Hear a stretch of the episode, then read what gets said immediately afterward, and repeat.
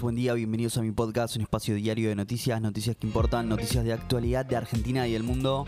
Hoy es lunes 17 de octubre de 2022 y si arrancamos con buenas noticias y con buena onda, que es lo más importante, cuatro o cinco noticias para arrancar el día bien informado. ¿eh?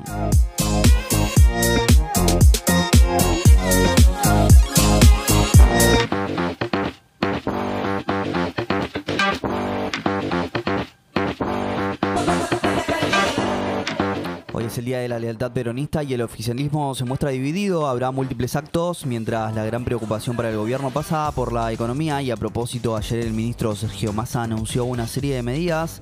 Ayer perdieron Boca y River y esta mañana las sirenas sonaron en Kiev ante un nuevo ataque ruso. Arranquemos, ¿eh?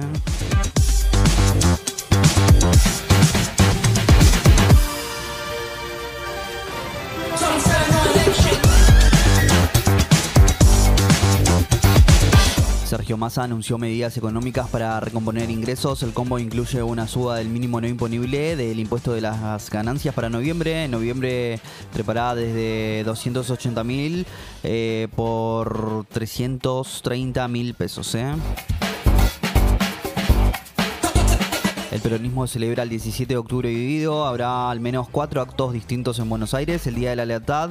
Los distintos espacios conforman el Frente de Todos. Realizarán cinco actos con críticas hacia adentro. Mirando al 2023, Alberto Fernández, que además de su rol de presidente de la Nación, es presidente del Partido Justicialista, no estará en ninguno de los actos masivos que se convocaron. ¿eh?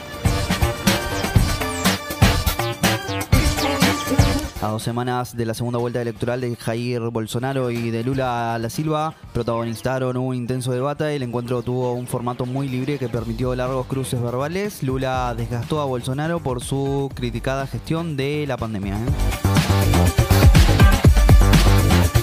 Hoy comienza a regir el nuevo sistema de importaciones. La última resolución publicada por el Banco Central da cuenta de que podría implicar el fin de los pagos anticipados de los cupos, que habrá excepciones. Algunos sectores, como el farmacéutico o el automotriz, tendrán mayores facilidades para importar. ¿eh?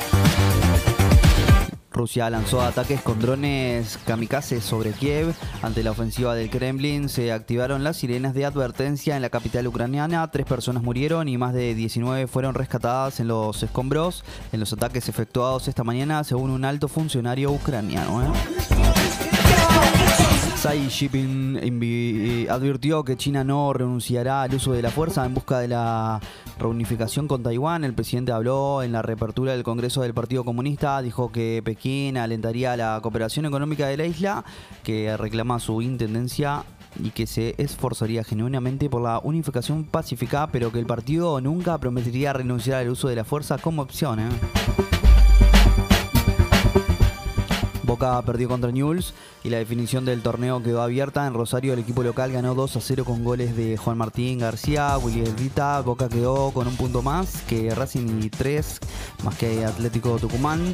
Cuando cada uno de estos equipos le quedaban 6 en juego, entre hoy y el miércoles, cuando los de Hugo y Barra retomen su partido ante Gimnasia, se jugarán partidos clave. El equipo platense a su vez recuperó las chances matemáticas de pelear por el título. ¿eh?